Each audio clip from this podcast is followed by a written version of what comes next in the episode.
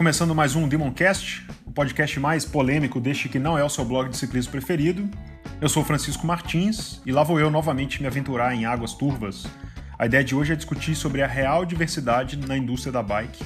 E para explanar esse tema complexo, cheio de nuances e polêmicas, eu convidei a ciclista e jornalista, ex-editora da Bicycling Brasil, editora atual da Go Outside e colunista da Folha de São Paulo, Érica Salum. Tudo bem, Érica? Tudo, Chico. E aí, tudo bem?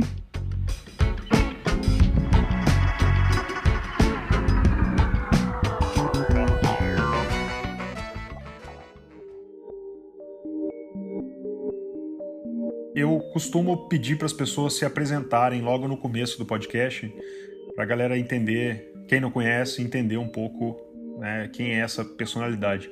Quem é a Érica e qual a sua relação com a bike e por que devemos falar sobre diversidade na indústria e no mundo da bike? Eu tenho uma ligação com a bike que ela vem muito antes de eu começar a escrever sobre bike. Eu nunca tive nenhuma intenção de escrever sobre bike. Eu era repórter da Veja, fui repórter da Folha, escrevia sobre teatro, música, trânsito, na Vejinha Restaurante. E, e aí, na época, tinham muito poucas meninas que pedalavam e eu comecei no jeito mais clássico de antigamente, hoje não é mais assim, né? Todo mundo. Comecei com um namorado que me apresentou o mountain bike e que também nem era um, uma, uma comunidade muito grande de ciclistas em São Paulo. E eu me apaixonei pelo mountain bike e, e esse cara, a gente acabou terminando e ele nem nunca mais pedalou com esses amigos dele, mas os amigos que ele me apresentou no primeiro dia são meus amigos até hoje. Então eu fiz mountain bike com essas mesmas pessoas por 10 anos. Disso eu, eu comprei uma bicicleta de estrada para poder treinar durante a semana na USP, para os meus pedais de final de semana.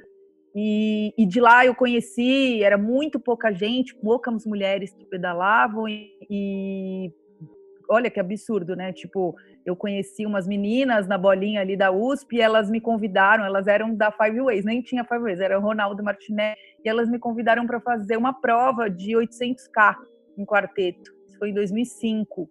Para você ver o tanto que era pouca mulher, né? Porque ninguém hoje vai convidar alguém, ô, oh, você aí quer fazer grupo com a gente? Hoje não, esse das assessorias e, né, gente que representa alguma marca, tá muito mais é, pró, né, o, a comunidade, muito mais mulheres.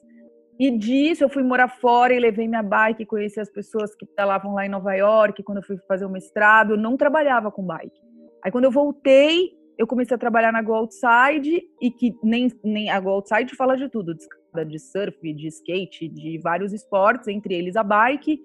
E a gente trouxe a Bicycling, é, a versão brasileira da Bicycling. E aí eu virei editora. E nesse meio tempo eu fui convidada para ter um blog de, sobre bikes na Folha. E aí foi calhando de eu, de repente, quando eu vejo, eu sou uma pessoa que as pessoas falam comigo, ai, bike. Mas nunca foi essa intenção profissional. Mas como a, a bike entrou na minha vida, sei lá, 10 anos antes de eu começar a escrever sobre bike, eu falo que eu sou mais uma testemunha do tempo, né? Eu sou jornalista. Eu não sou uma eu sou uma ativista no sentido que eu escrevo, mas eu não vou lá pintar a faixa, sabe? E, a, e você perguntou, o final da sua pergunta é diversidade. Eu testemunhei muito essa mudança de um meio extremamente fechado, masculino e bem pouco diverso e acompanhei toda essa mudança de diversidade. Então, é, como testemunha ocular aí dos tempos, eu acho que eu tenho é, estado numa boa posição é, e escrevendo sobre isso, né? Eu preciso discordar de você de uma coisa, quando você disse que não é cicloativista. E eu, inclusive, falei isso no episódio 6, que foi com o Apollo e com a Aline, que foi um episódio incrível, assim, eu recomendo todo mundo ouvir, que foi muito, muito legal o papo. E eu costumo falar com várias pessoas que, na verdade, no Brasil, todo ciclista ele é um pouco cicloativista. Porque a gente precisa muito brigar pelo nosso espaço e convencer as outras pessoas que não são ciclistas de que elas precisam respeitar a bike, que elas precisam entender a importância da bicicleta dentro da saúde da cidade. Isso para além da saúde dela mesma, né? Mas o fato de você ser uma jornalista do, da bicicleta, né, do, da bike, isso te faz, sim, eu acho, uma, uma cicloativista, de alguma forma. Mas você acabou falando pouco, eu queria saber por que, que você acha que a gente precisa falar sobre diversidade no esporte outdoor como um todo. Eu vou dar um exemplo do meu blog, né? A Folha me chamou para escrever sobre bike. Aí eu falei, mas peraí, vocês querem que eu escreva o quê? Bike, o que você quiser. E, e, não tem uma pessoa me pautando, eles são bem, você é bem, tem bem bastante verdade para escrever. E eu tenho mestrado em direitos humanos, né? Então isso me faz uma uma ativista, o meu olhar é um pouco diferente, né? Eu poderia ter feito um blog sobre esporte, né? Eu poderia estar cobrindo as corridas, entrevistando os atletas, eu, ou, ou um blog sobre idade no sentido de que vou lá nas reuniões da prefeitura e vejo se a ciclofaixa foi acabou, se a ciclovia e na verdade é, o meu blog ele tem a bike em comum, mas se você prestar atenção, ele é um blog sobre diversidade, ele é um blog sobre direitos humanos. Direitos humanos, a diversidade está totalmente ligada aos direitos humanos. Então eu me dou o direito de escrever sobre o Tour de France, beleza? Está chegando, mas no, na semana seguinte eu escrevo sobre ah, um grupo de ciclistas no Congo que eles pedalam para, cara, como dão numas bikes horríveis, mas eles formaram um cycling club incrível. Então, eu acho que a diversidade, é, e isso eu tenho falado bastante, ela é essencial em qualquer meio, né? Não é só o esportivo, ela é essencial em qualquer meio. Por quê? Porque senão ficamos todos pensando, é, fica igual o feed de rede social com o algoritmo, né? Você só fica vendo o que você quer e o que você gosta e pensando as mesmas ideias. Então, eu acho que com o meio, é, como o ciclismo se desenvolveu, quando a gente fala ciclismo aqui, é bom frisar que a gente está falando de tudo. Né? Tem esporte, que a gente acho que é o que a gente vai falar mais hoje, mas existe o, a bike é, como mobilidade, a bike como ferramenta de empoderamento, enfim, como algo que te mostra quem você é e o que você é capaz de fazer. E esse movimento de mostrar o que você é e o que você é capaz de fazer, ele está é, mundialmente, ele veio crescendo. É, depois a gente pode até falar, né, quando é que começa essa diversidade na bike, ele vem crescendo e ele desemboca no Black Lives Matter. O que, que tem a ver o Black Lives Matter com a bike? Tudo. Tanto que uma parte incrível do movimento, eu já escrevi isso no meu blog, é de ciclistas. Então, os ciclistas protegendo quem está protestando nos, nas manifestações americanas, são todos os dias tem é, bicicletada exigindo vários é, é, direitos dos cidadãos, não só dos ciclistas. Então, assim, quando a gente fala de diversidade, a gente fala de vozes. É importante ter vozes. E eu já falei isso em algum lugar que eu já nem sei mais. É assim, desconfie se você está pedalando com pessoas parecidas com você, é, com as roupas parecidas com você, com as bikes na mesma qualidade que você e falando dos mesmos assuntos. Desconfie desconfie e lute para que isso não aconteça. É muito confortável, os nossos amigos, e vamos todos para aqui em São Paulo, pegamos nossos carros, vamos para Romeiros, se não pedalamos com os nossos grupos, mas não estamos ouvindo outras vozes. Então, ouvir essas outras vozes é essencial para o desenvolvimento da humanidade. Goste o presidente do Brasil ou não, é um movimento sem volta. Então, assim, a bike, ela sempre está à frente do seu tempo. Todos os movimentos, se você procurar Black Lives Matter, movimentos de mulheres, movimentos de empoderamento da África, sempre tem a bike no meio. Por quê? Porque a bike é uma ferramenta, e eu defendo isso, assim como a galera do Kraftwerk defendia. A bike é a ferramenta mais bonita que já inventaram, é, que é movida pela força humana. Não tem nenhuma mais bonita.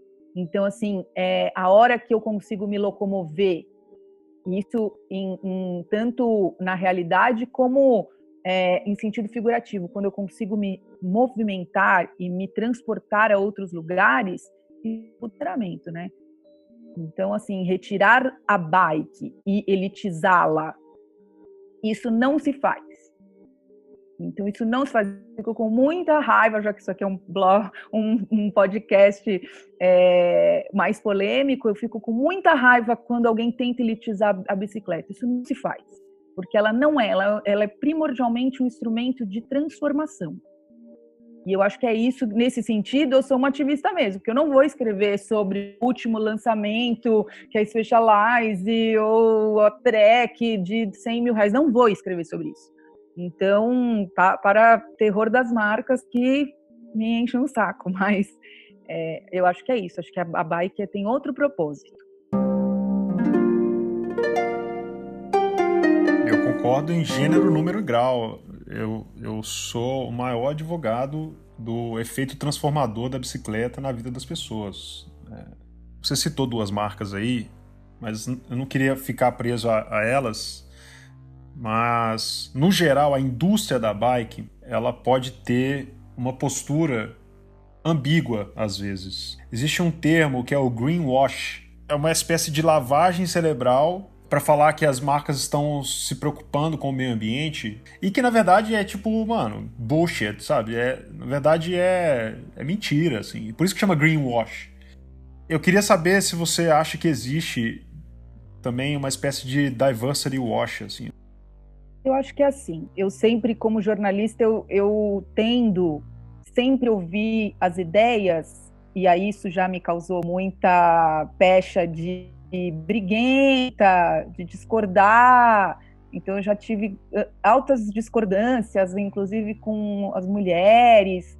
Então eu acho assim, existe sim isso que você está falando, porque eu acho que a indústria e, e, o consumidor também, ele entende, principalmente hoje, em época de rede social, ele entende muito quando a coisa está empacotada em, no marketing. É preciso ter um vídeo bonito, né? é preciso ter uma Greta, né? A, a, a, Greta ela é importante também porque ela acaba sendo um ícone, né? Você precisa ter os ícones e, e... só que eu acho que também tem um lado bullshit disso e tem um lado que se você for falar que tudo é bullshit, você for discordar e achar que tudo é da boca para fora, você isola as marcas. Então, é, eu estava fazendo um projeto aí, não vem ao caso o quê, e aí a pessoa falou, olha, eu não, eu não é, aceito bebida, petróleo, e várias outras coisas. Só que você acaba isolando as marcas. Você pode também ter um papel de educação, porque quem comanda as marcas são seres humanos. Então, assim, é, tem bullshit nas marcas que a gente citou aqui. É, eu cito elas porque são as marcas que fazem grandes, é, é, investem mais de bike, né? Investem mais aqui no Brasil em marketing e no mundo também. Tem bullshit? Lógico que tem.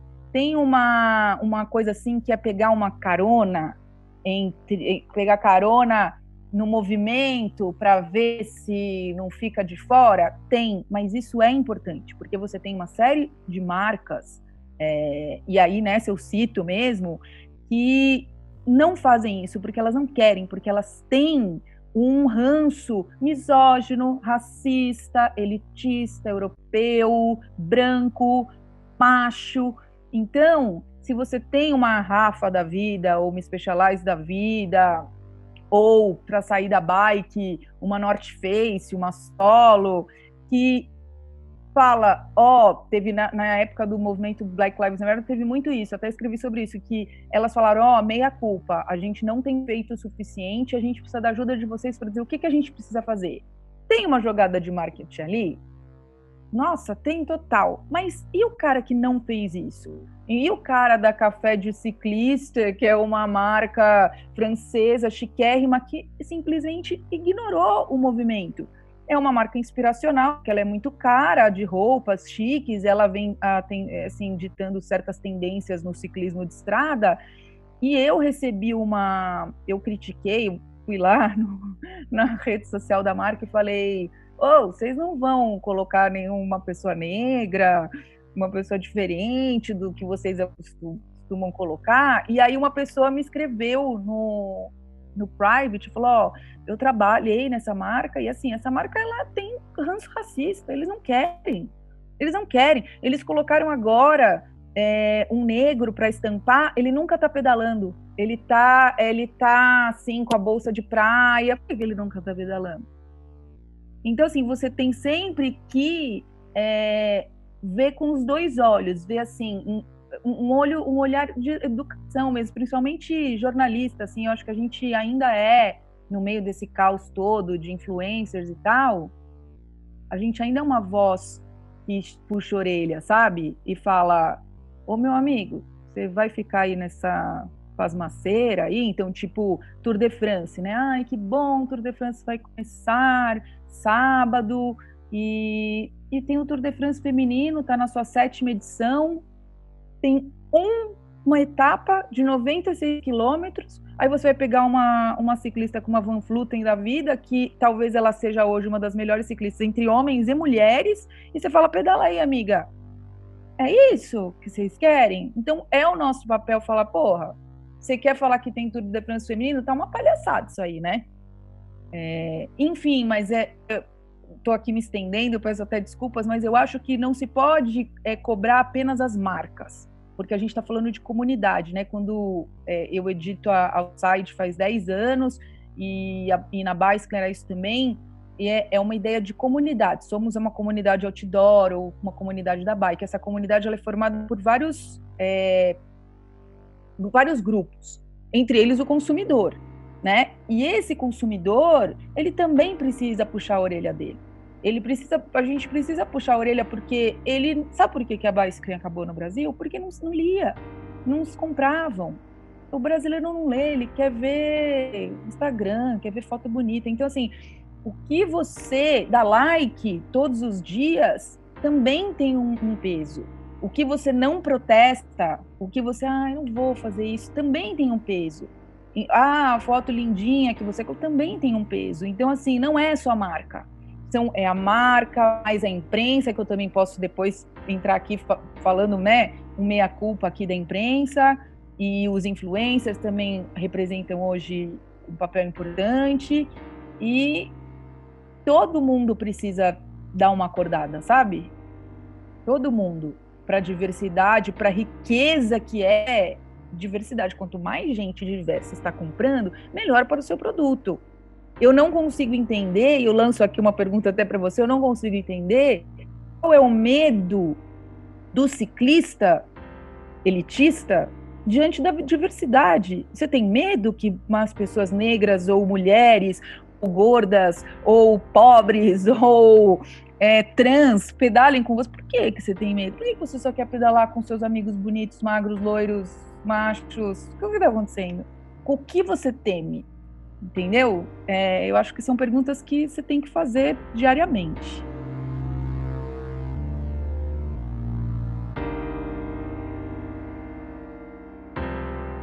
Acho que o maior problema tá nessa dificuldade de entender o outro, de ter empatia também. É, é foda isso, porque quando a gente começa a falar sobre a ampliação da diversidade em, em qualquer esfera que seja, não só no esporte, a gente vai lidar com quem não está disposto a entender, a incorporar a diversidade e ter empatia pelo outro. Você falou um negócio interessante que é, é o lance do, dos influenciadores, assim. As marcas como um todo, elas têm um papel de colocar pessoas para poder apresentar os produtos e tal. E eu acho que nesses momentos é que elas mostram o real compromisso delas com essa diversidade.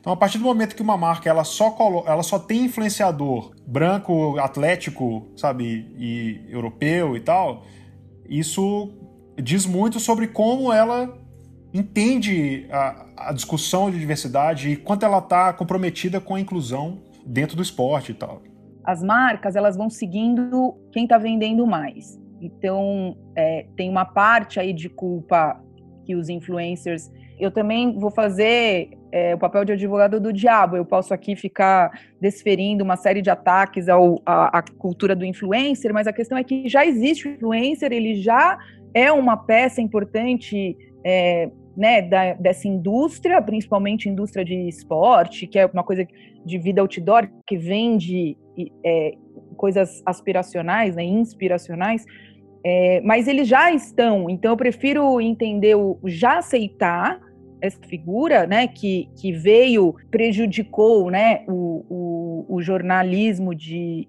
esportivo, mas eu acho assim, a marca ela segue o dinheiro. Então, por exemplo, uma influencer, embaixadora, magra, loira, bonita, ela tem mais like. Ela tem mais like, ela vende mais.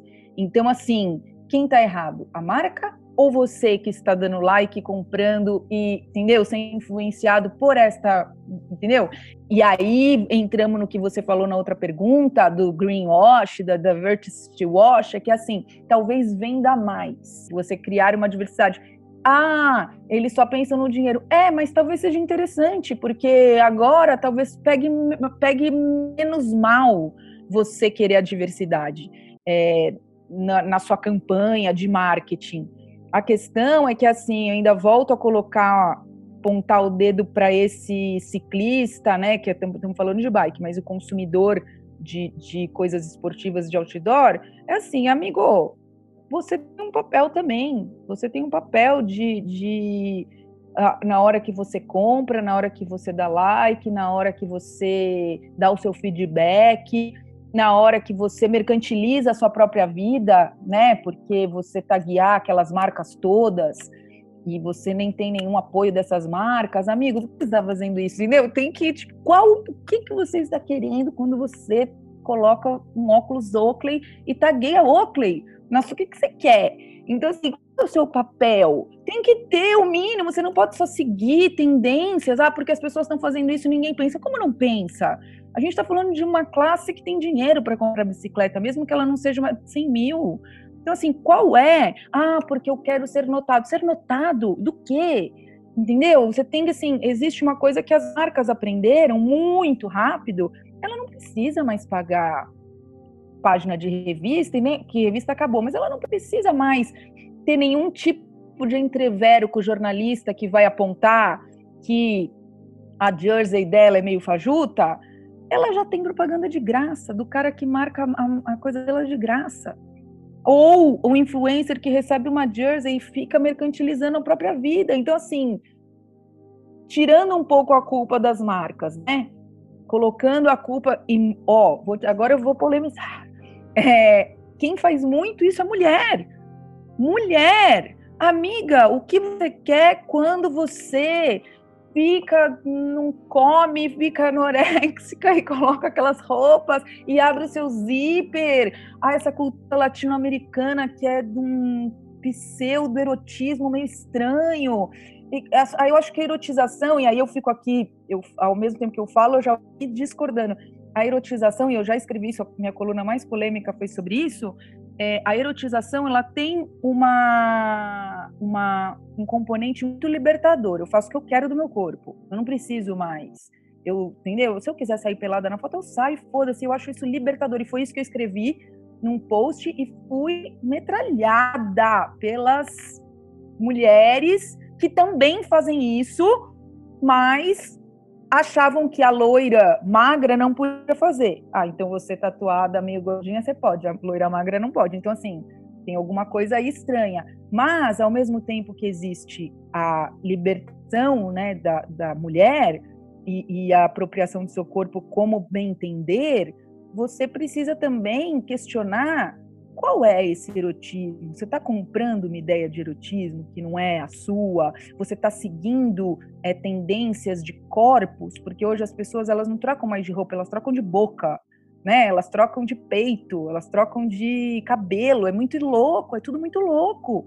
Então assim, é, eu sempre acho que tem uma meia culpa geral. Então ah, influencer bonitinha. Cara, tem que ter outros tipos, tem que ter várias vozes, você tem que ser aceito. É mais legal. Todo mundo igual é chato. É, você vai falar do mesmo assunto. Vocês vão todos na, nas férias para o mesmo lugar. Isso não é a bicicleta. A bicicleta é outra coisa. E, e as pessoas precisam entender isso. A bicicleta é outra coisa. Mesmo que o seu, que o seu barato na bicicleta seja ai, pedalar na Itália, no Atorrute, com bikes caríssimas. A bicicleta é outra coisa. Mas o ciclismo não tem um histórico de ser muito inclusivo, né? É, a gente tem pouquíssimos atletas negros. O ciclismo feminino ele é sucateado desde o, a premiação em provas até o espaço. Você citou aí, ótimo exemplo, o espaço em provas já consagradas. A comunidade LGBT também sofre dentro do, do espaço do esporte. Então, discutir a inclusão, a diversidade dentro do esporte já é por si só uma discussão muito complexa, né? Eu vou, eu vou discordar um pouco de você quando você fala que o ciclismo ele é um esporte elitista. Ele ganhou um viés elitista, principalmente no Brasil, né? Então, o, o ciclismo, em suas várias vertentes, é, por exemplo, o Ed Merckx, era quase corrida de cavalo, né? É, é, é das massas mesmo. É, e se você for, até falei isso num outro programa, que se você for para Itália e você sair dessa bolha Rafa e whatever, café do ciclista, é o tiozinho, uma bike antiga, uma jersey furada. É, é, não porque esse tiozinho, sei lá, de 60, 70 anos, porque a gente tem, você falou aí bem de mulheres, LGBT, negros, existe um outro que é a velhice, né? O velho não é aceito, né? E na, na Itália, em países como a Itália, a França, eles viveram a época, né, das grandes provas, anos 50, anos 60, eram provas sem o menor elitismo. O próprio Tour de France, ele nasce num jornal, ele foi ganhando um viés, né? Então, quando uma uma McLaren se junta a tal marca de bike, é uma tentativa de elitização. E no Brasil, como somos é um país muito específico, o país que ama, né? Somos o país que mais dá cudos no Strava, somos o segundo ou terceiro país maior público em rede social, Strava, e, e, nós somos um país de aparências, infelizmente, pouco conteúdo e aparências. E não é só culpa nossa, toda a nossa nosso passado escravocrata, nossa, né? Você pode até ficar aqui analisando é, os porquês, mas de qualquer forma, o ciclismo, por exemplo, se você for pegar o Keirin no Japão, é, que é um ciclismo de pista, ele, você deve saber a história, ele surge depois da guerra, o Japão destruído e aí ele surge como corrida de cavalo. Sabe como é que até hoje você aposta no, no seu ciclista preferido de Queirim? Tem, vem no jornal o tanto que ele pesa, o tamanho dele, o watts. Então, assim, é igual cavalo.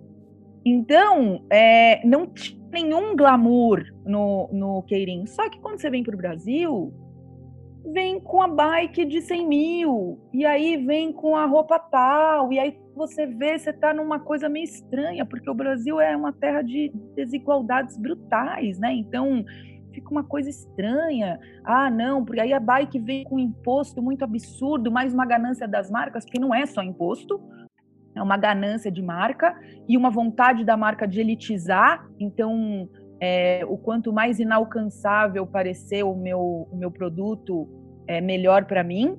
É, quando você vai para uma Colômbia e o Bernal é um cara sul que ganhou o Tour de France, é um cara humilde. O Nairo Quintana, ele pedalava para o paizinho dele no vilarejo.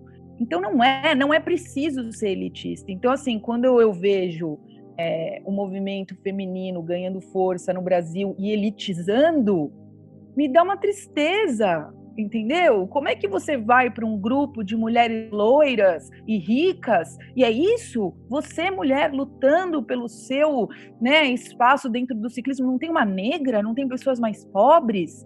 E aí, uma coisa que, que eu, até a gente estava conversando um dia desses, é assim, é, existe o cara pobre no pelotão. É como quase um papel, é quase como um teatro. Antigamente tinha, né, o bufão, o, o arlequim, e aí tem aquele cara pobre, que é um cara legal, muito esforçado, e que alguém mais rico vai dar uma ajudada, e ele é aceito porque ele é muito esforçado, mas ele é muito humilde. Ele não vem de igual para igual.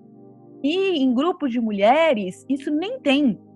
Então, assim, são todas magras, tem assim, ó, vou, vou relatar. A, a maioria são todas magras, como eu, uns 40 e poucos, então o ciclismo vindo também como algo é, que vai te trazer uma juventude. Você entende? Tipo, como é que o ciclismo acabou virando parte de uma indústria do cosmético? Sabe? em momento isso aí virou, sabe? Ah, eu pedalo, eu sou. Então eu tenho a minha juventude. A bike não é isso. Então, assim, ah, então vamos todas treinar juntas, porque a gente vai fazer autoroute. Mano, acorda, cara, não é isso. Pode ser isso. Não tem nada errado em ser isso.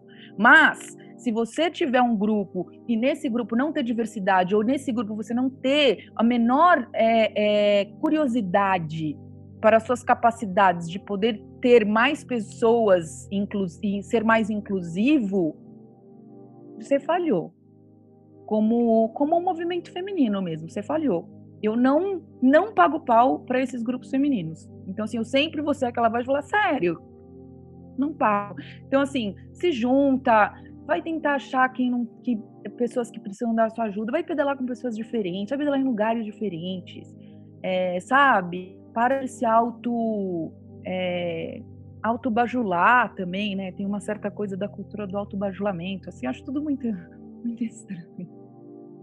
É, mas eu acho que isso está relacionado diretamente à, à, nossa capacidade brasileira de ser completamente alucinado por rede social, né?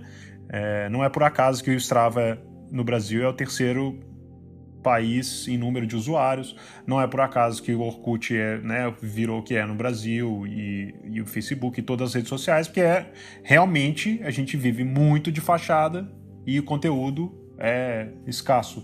E aí cai num outro, numa pergunta que eu queria te fazer, que era qual o papel da imprensa nisso tudo? Qual que é o, o papel de nós enquanto criadores de conteúdo? Essa expressão, inclusive, criador de conteúdo, é tão ela é tão complexa por si só, porque, mano, qual o conteúdo que você está criando, sabe? De que, que você está falando? É, que, qual, qual, a discussão que você está trazendo?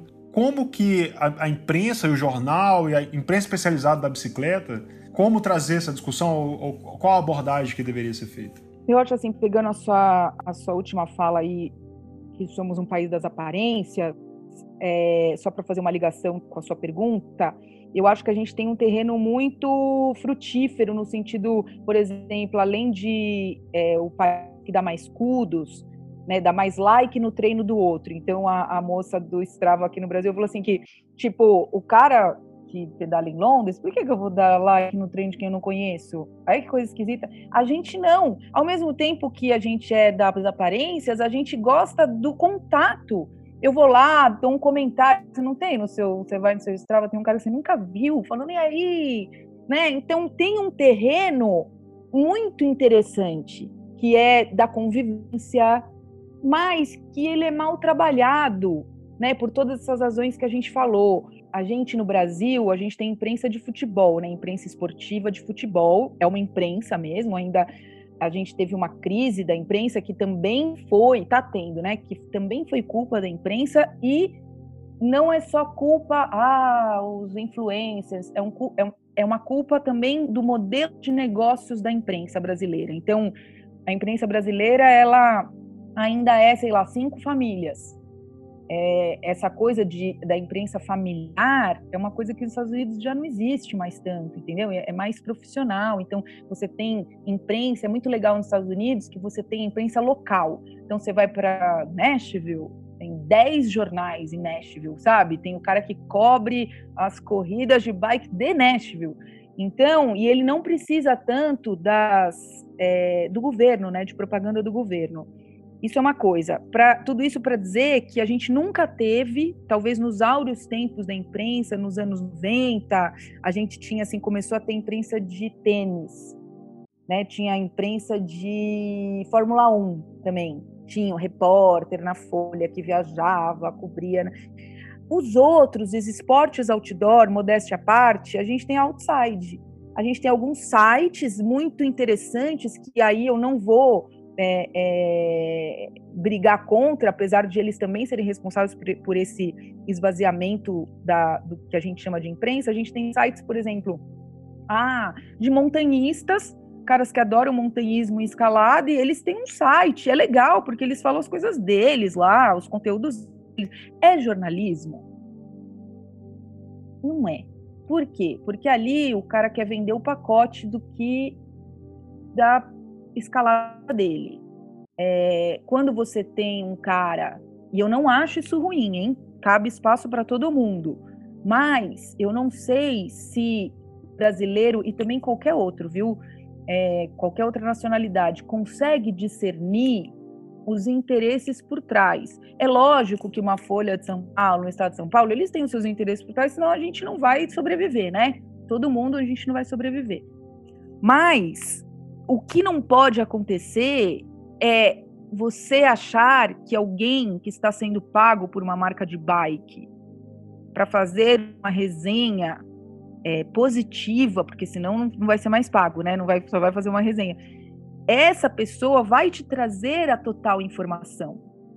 E eu tenho cá para mim que o usuário ele tá pouco se lixando também, se é. É muito louco no Brasil, porque assim, fulano é pago pela empresa de bike, aí vem um review e um vídeo, porque hoje está tudo muito fácil, um vídeo falando super bem, aí tem milhões de likes, aí do like, quanta quantidade de like a, a, a empresa de bike já paga, é, já paga melhor os, o blog e, e vai virando essa coisa, porque assim, ó, a gente tinha na Outside um guia de bike.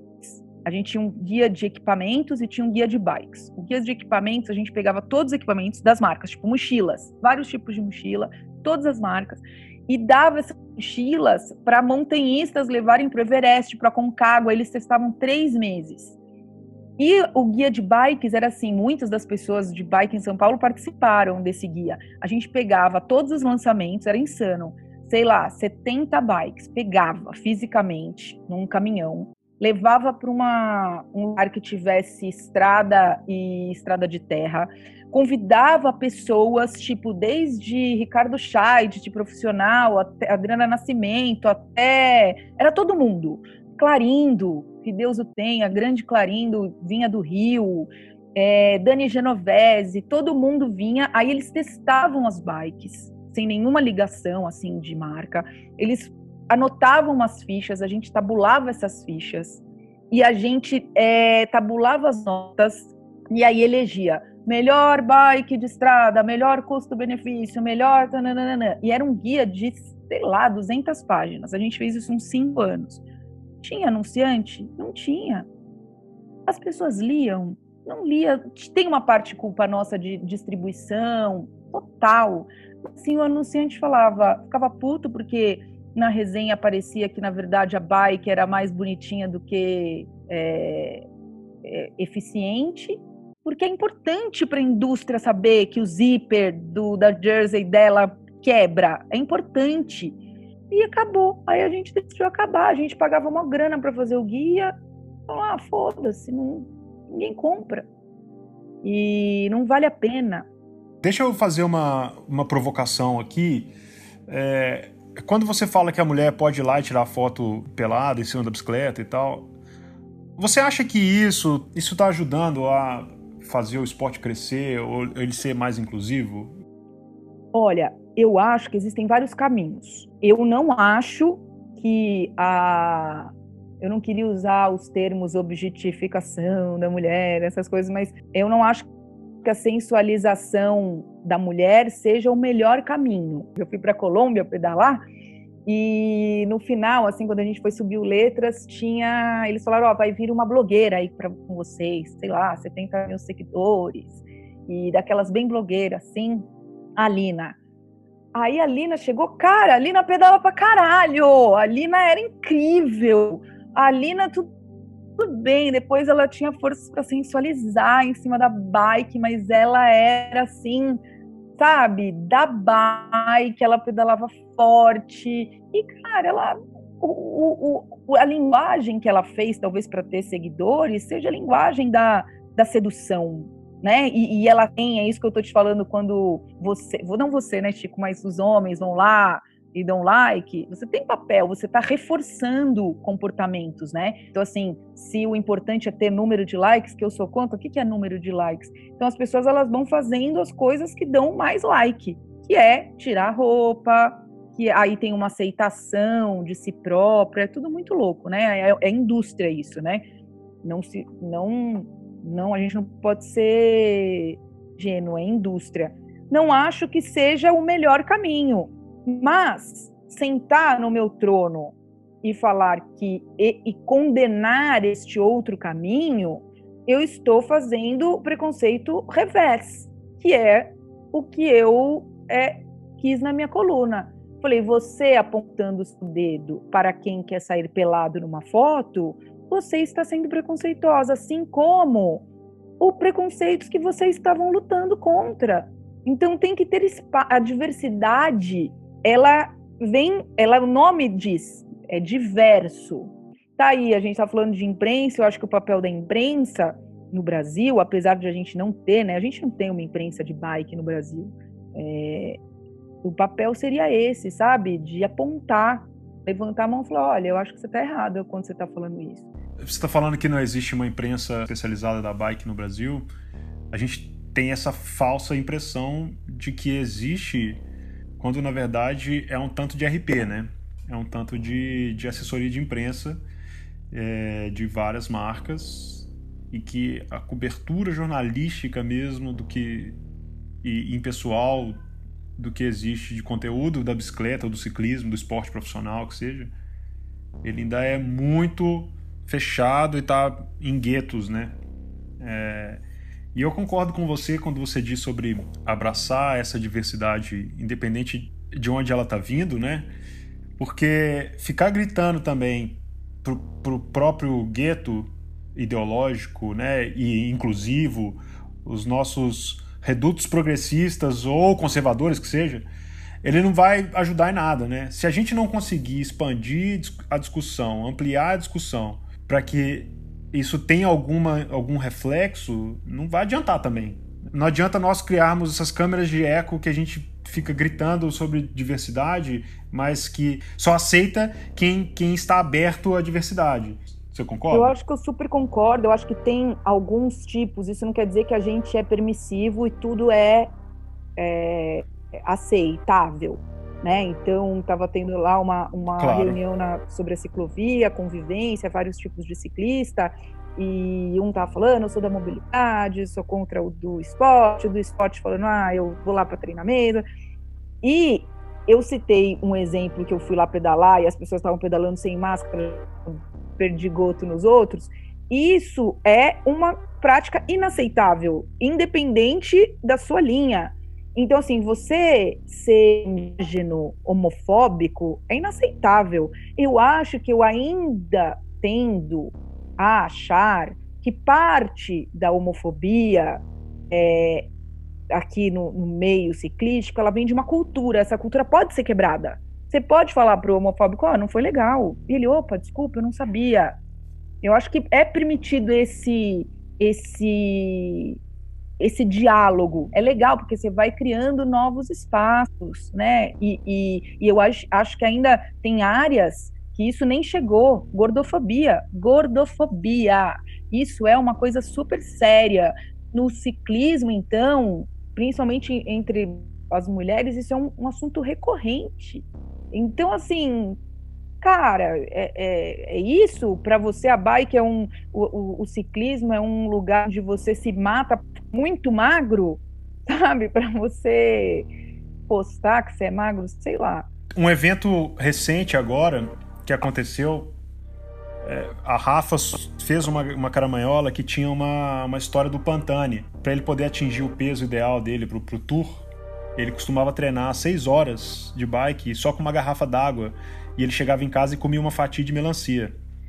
E, e isso é muito perigoso porque ela endossa comportamento de risco assim, né, e distúrbio alimentar.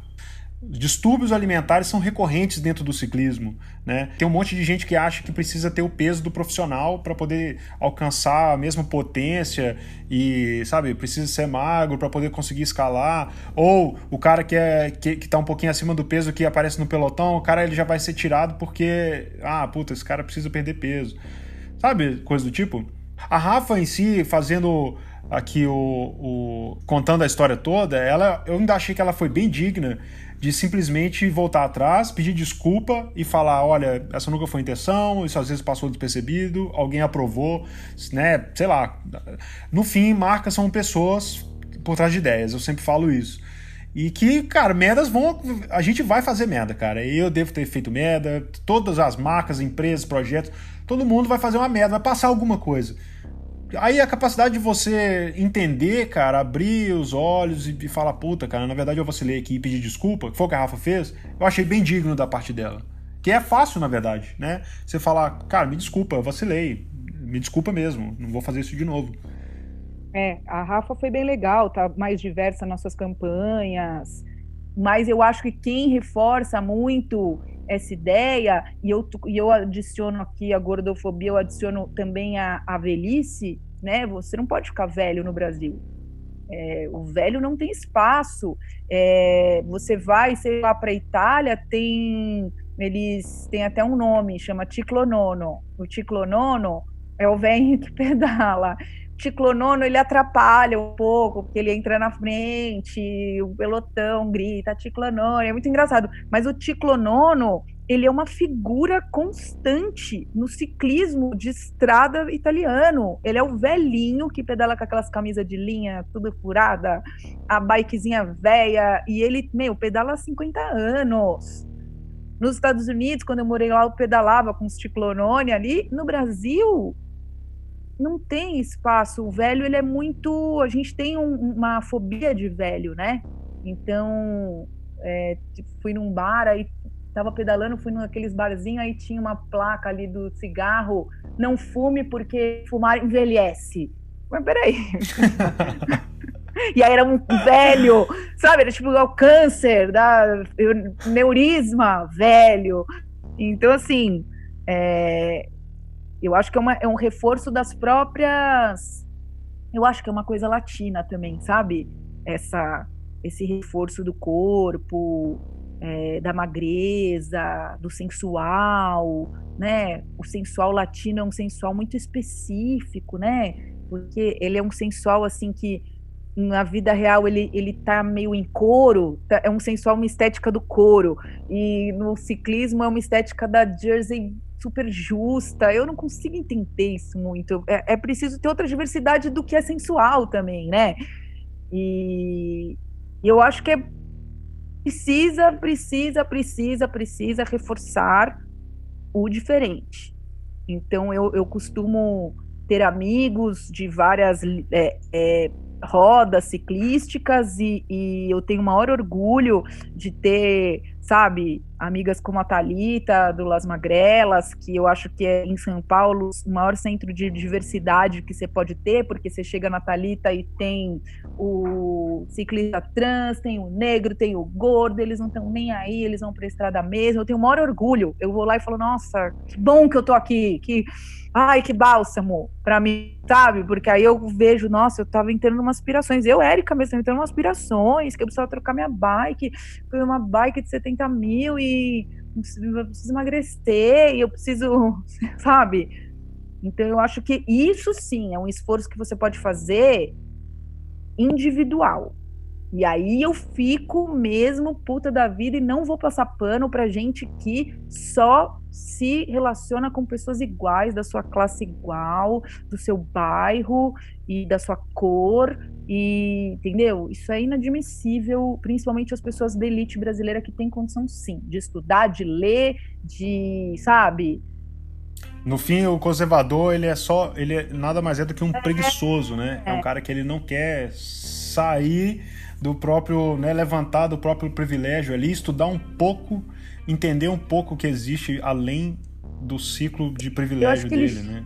Oh, e assim, eu tô falando isso, Érica, muito complexo, porque eu tô falando numa figura, sentar, eu, eu entendo todos os meus privilégios de ser branco, hétero, classe média, sabe? Mas É, eu, mas eu tá entendo, aqui- eu, eu- eu sei que eu tô sentado em cima de um monte de É, privilégio. mas você está aqui tentando discutir, é, você escolheu o tema da diversidade para o seu podcast. Você podia ter escolhido quem vai ganhar o Tour de France.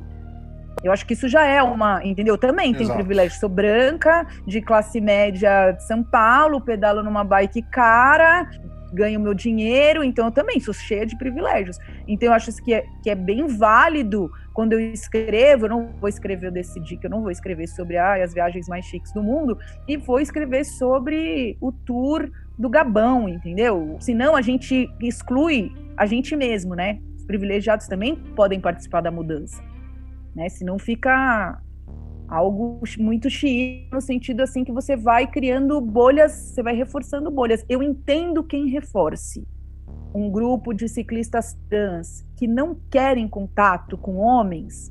Cara, a dor, todo mundo sabe a dor de, da sua própria trajetória. Então, assim, eu não passei essa dor. Eu me sinto extremamente é, privilegiada de poder ser aceita num sábado à noite e beber uma cerveja com essas pessoas. E eu consigo entender quando elas falam: homem aqui a gente não quer. Porque cada uma passou ali, né, a sua própria história. Como eu não passei, e eu acho que a gente tem que, é, ao máximo, eu como jornalista comunicar isso que você está fazendo é a comunicação é, e esse podcast quem sabe vá parar no ouvido de um cara lá do Itaim que pedala com a bike de 100 mil reais né? tá valendo É, total. É, ampliar, ampliar a discussão é importante. Eu acho que. É, eu, eu tenho certeza que uma galera vai falar, ah lá, o cara falando, que, que, né, qual a autonomia que ele tem para poder falar sobre esse assunto. Cara, eu acho Cara, que a gente precisa levantar a discussão de alguma maneira, a gente precisa falar sobre isso. É um elefante rosa enorme na sala e que se a gente finge que a gente não vê, sabe, a coisa nunca vai evoluir. Pois é, e, e, e cada um que faça a sua parte, entendeu? Tipo, a gente tem uma coisa no Brasil que é a gente não aprendeu que a gente também pode fazer coisas. Você sempre fica reclamando que o governo não fez, ou a loja não fez, ou a marca não fez, ou o café que você faz não fez. E você?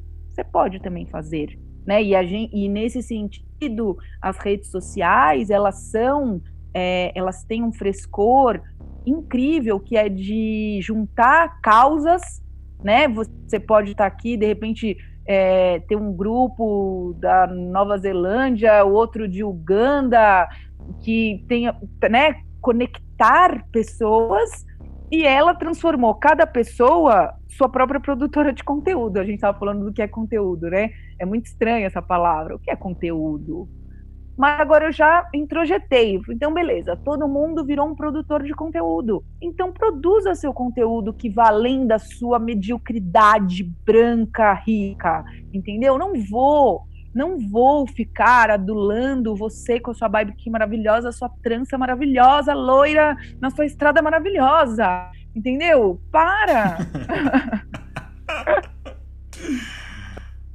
E fakear também, fakear uma realidade que muitas vezes é, é muito distante da nossa, né? A gente ficar também querendo é, achar. É, é foda, porque a gente é muito influenciado pelo que tem fora, né? Não, não é, é. Não é uma culpa, assim. Eu não me sinto culpado de, de sofrer influência do que vem de fora. Porque acaba que a gente. O conteúdo que a gente pode consumir, né? É o que está mais acessível, é o que vem em massa, acaba é o que está fora e a gente acaba consumindo esse conteúdo.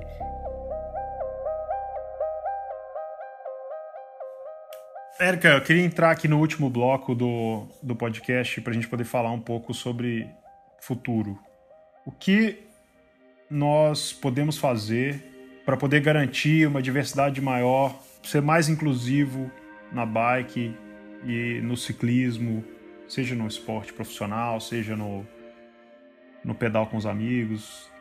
Eu acho que a gente deve é, constantemente estar atento, estar atento para nossas próprias é, costumes e reações e principalmente para nossas falta, nossa falta de reação.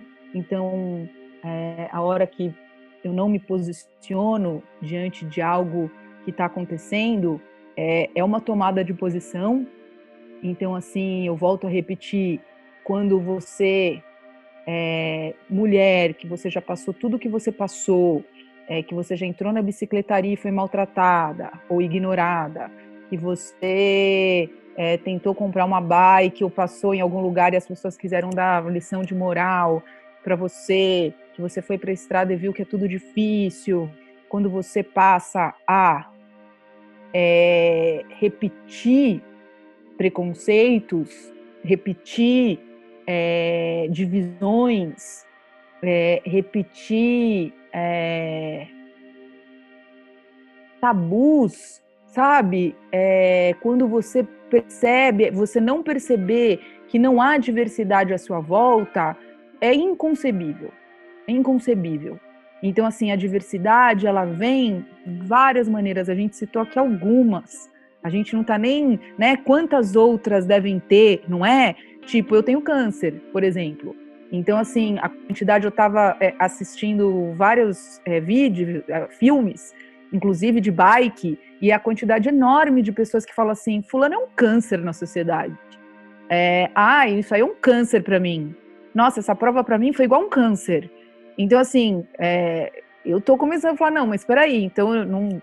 Eu tenho uma doença grave, mas. Então eu posso, né? A diversidade do doente a diversidade do mais pobre, a diversidade. O... São tantas que a gente nem imagina. Então, acho assim, é preciso estar atento, todo momento, todo momento você se questionar. É, começa com você, né? Então, assim, às vezes eu compro umas brigas, eu compro umas, depois eu me arrependo um pouco, mas é, vou contar que uma briga, elas, elas vão reconhecer, tenho umas amigas, e aí uma das brigas foi o, a Women's 100 da Rafa, que é o evento da Rafa anual, que as mulheres vão pedalar 100 quilômetros, e que virou realmente um sucesso de marketing. É, e aí, um dos eventos, eu estava lá, a gente, ah, vamos fazer o Women's 100, que horas? 8 horas e um amigo meu que estava no grupo falou: Que horas que eu, que eu chego? E aí elas falaram: Não, mas você não pode. Aí eu: Por que não?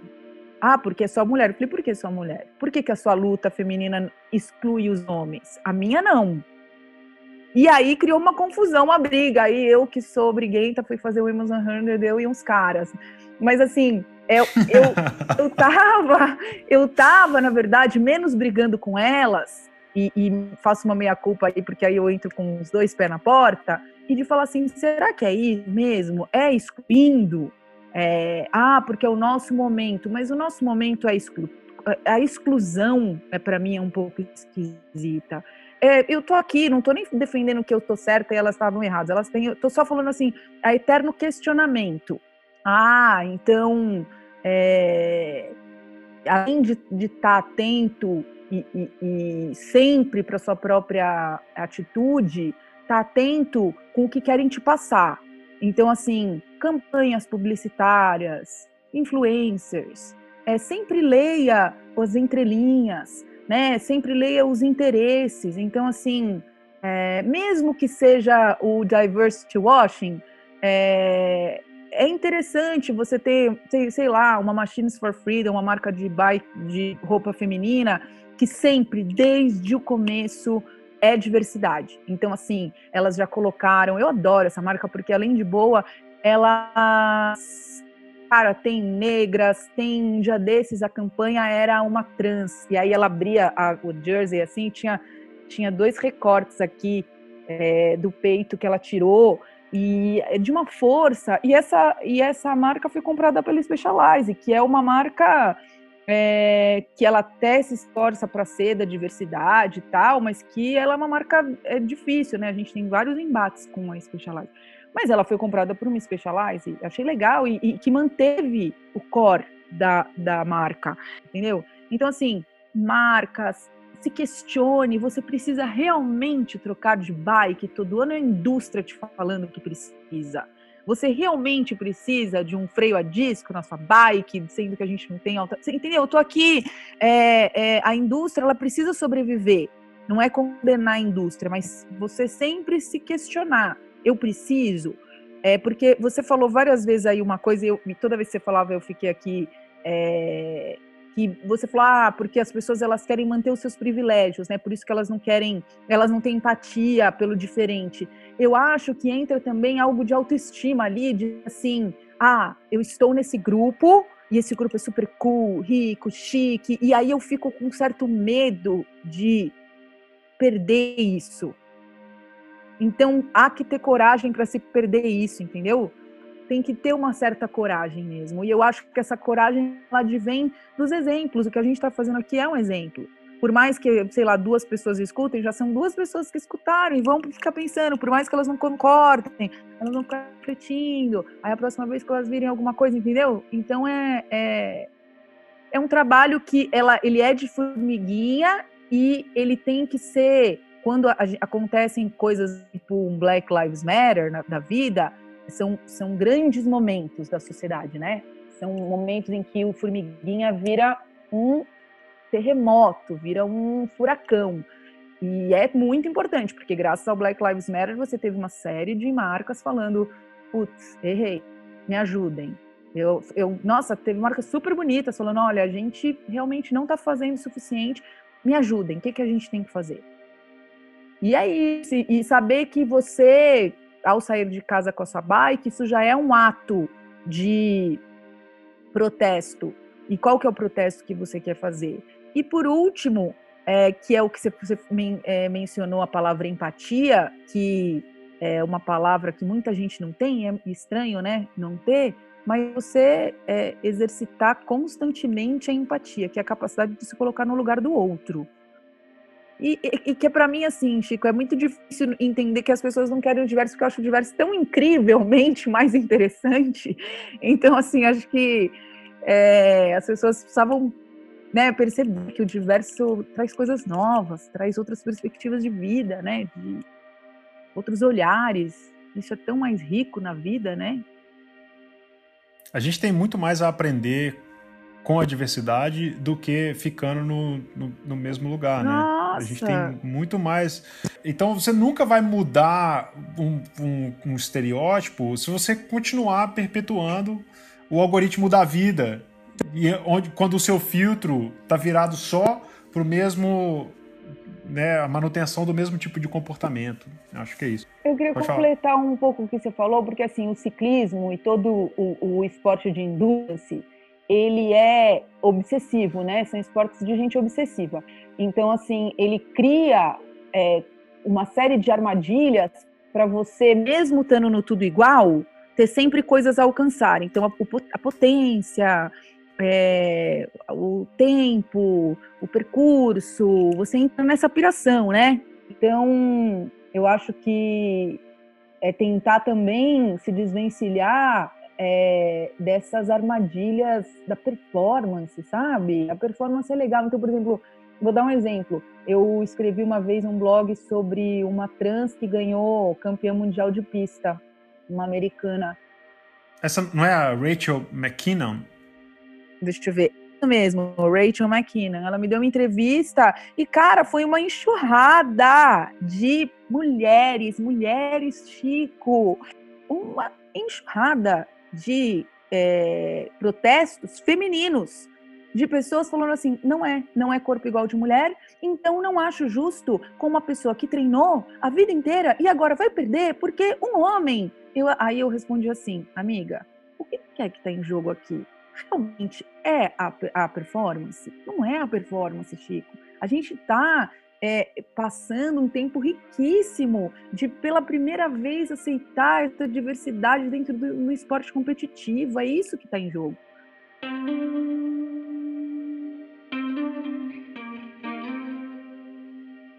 Érica, muito massa. Eu adoro conversar com você porque sempre são discussões muito esclarecedoras sobre vários sentidos. Assim, você é uma pessoa que tem uma experiência de vida incrível e, e é sempre muito inspirador conversar com você. Queria primeiro te agradecer muito a, a sua disponibilidade e o seu tempo para poder conversar comigo. A gente tocou numa superfície de, de um assunto denso, É, talvez a gente seja queimado, cancelado, como se diz hoje na internet, por coisas que a gente tenha falado aqui. Mas, cara, eu tô dando minha cara tapa aqui. Eu quero, sabe, conversar com pessoas diferentes e, e entender melhor o que, que é esse universo da bike. E eu queria abrir para você o espaço, se você quiser fazer considerações finais e colocar alguma coisa que eu não te perguntei, que você queria ter falado. É, Manda aí a real. Cara, eu acho que eu já meio falei o que mandei os recados e eu mando o recado de novo para as mulheres, principalmente, né? Porque eu posso falar pelo grupo de mulheres, né? Eu não posso falar pelo grupo de negros e, e, e de, de, situações que eu não passei. Eu posso apoiar, mas eu não posso ser uma voz né, desses grupos. Eu acho que eu posso ser uma voz do grupo, dos grupos de mulheres. E, e, aí eu venho aqui, eu sempre vou ser a pessoa que vai puxar a, a orelha, que vai dar alfinetada mesmo. Não vou corroborar com o que é, a repetição de, de estereótipos femininos. Então, assim, eu convido muitas mulheres a quebrarem estereótipos, entendeu? A não seguirem tendências da indústria, é, a não modificarem seus, seus, rostos. Ah, você quer se sentir bem? Beleza, faça o que você quiser, mas é, a bike não é parte dessa engrenagem muito louca, sabe? Da, da aparência, da magreza, da riqueza e, e, e que existe, a gente está passando um momento difícil de pandemia, mas são momentos difíceis que trazem para a gente, colocam a gente no limite, trazem para a gente novas realidades. Então, a gente está descobrindo o valor do, da solidariedade, né?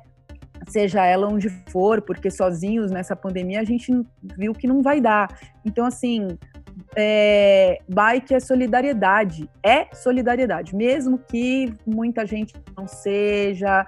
Então, assim, o seu comportamento diário, seja na ciclovia, da marginal, seja em outros lugares, o seu comportamento diário é parte do que a gente quer construir para o mundo. Então, assim, é, olhar o outro, olhar a diversidade, olhar o mais vulnerável, é, sabe, aprender a dividir espaços, aprender a usar a sua própria voz dentro das redes sociais para também é, é, exaltar iniciativas tão legais, né, como Senhoritas Courrier, é, quebrar preconceitos próprios ideias pré-concebidas, é, questionar suas próprias ideias pré-concebidas é, de beleza, de sucesso, que é o sucesso no meio dessa pandemia toda, né? E sempre ter em mente que a bike ela não é uma, uma ferramenta de é, divisão, ela é uma ferramenta de empoderamento e de inclusão. E, e se você não entendeu isso, tá na hora de entender. Ainda dá tempo, sempre dá tempo. Acho que é isso. Obrigada, Chico. Adorei também o seu convite. É, eu que agradeço. Incrível. O desfecho melhor impossível. É, então é isso. Uhum. É, agradeço todo mundo que chegou até aqui e ouviu até aqui. Quem está acompanhando as discussões. Quem quiser mandar a pauta, por mais polêmica que seja, eu tenho coragem de ir lá e futucar esses vesperos. E, e tamo junto.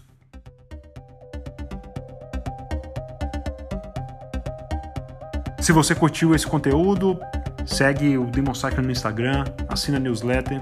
Valeu todo mundo, um grande abraço e até a próxima.